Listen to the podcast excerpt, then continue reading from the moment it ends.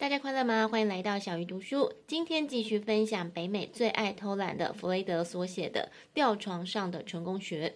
上一集我们听到了作者对努力工作不等于成功的观点，以及试着以玩乐的心情来工作。这一集则要看看这样的成功不费力的乐成篇。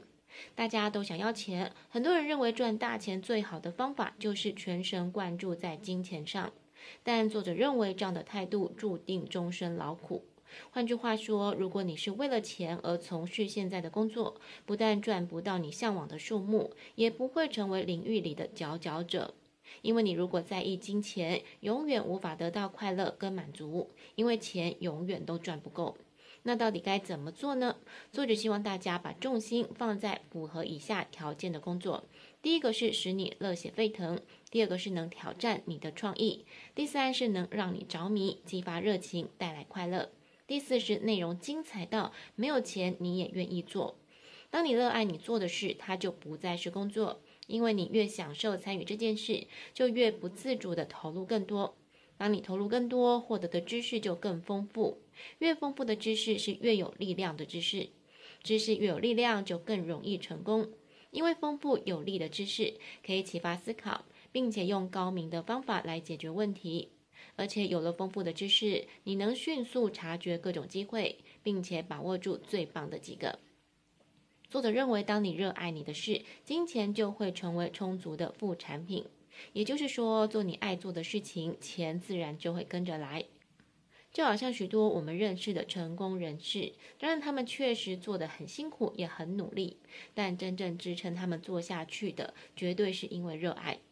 例如很厉害的篮球员，每天花许多的时间练球，但他并不是当成一份工作来努力，而是因为他喜欢打球。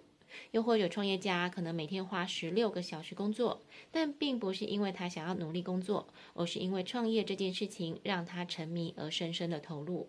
听到这里，你也许会问：但是我目前就是没这么热爱我的工作啊。那或许就是因为你还没有找到你的使命。那么我们该如何找到自己的人生使命呢？知名的世界神话学者坎贝尔说：“跟着幸福走。”作者认为，使命并不只是你的工作或是行业，而是代表最真实的你。使命可以让你成为内心最想成为的那种人，而且它不会一成不变，会随着你的成长而改变。当你追寻使命，你的影响力跟力量也会增加。你会受到启发，也会启发别人，而且懂得享受每天遇到的挑战。如果你听到这里有些迷惘，可以跟着作者提供的方法来找到自己的人生使命。首先，想想你在做的事情，如果能为你带来快乐，如果让你感觉自在舒服，那你的方向是对的。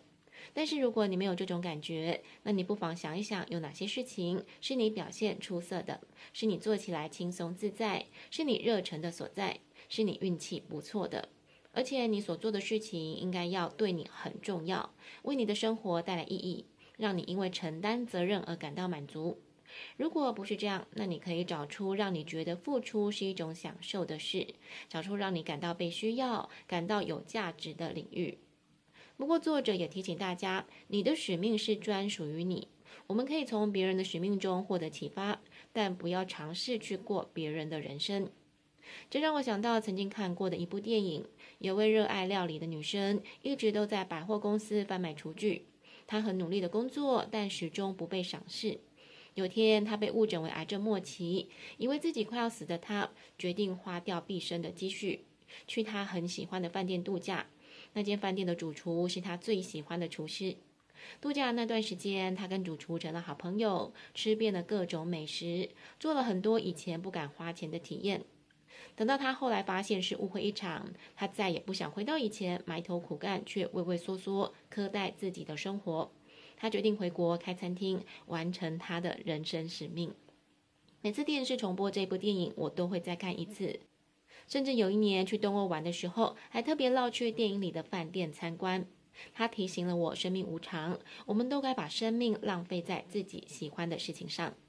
希望大家听完这一集，可以想想自己热爱什么事情，或许那就是你的人生使命。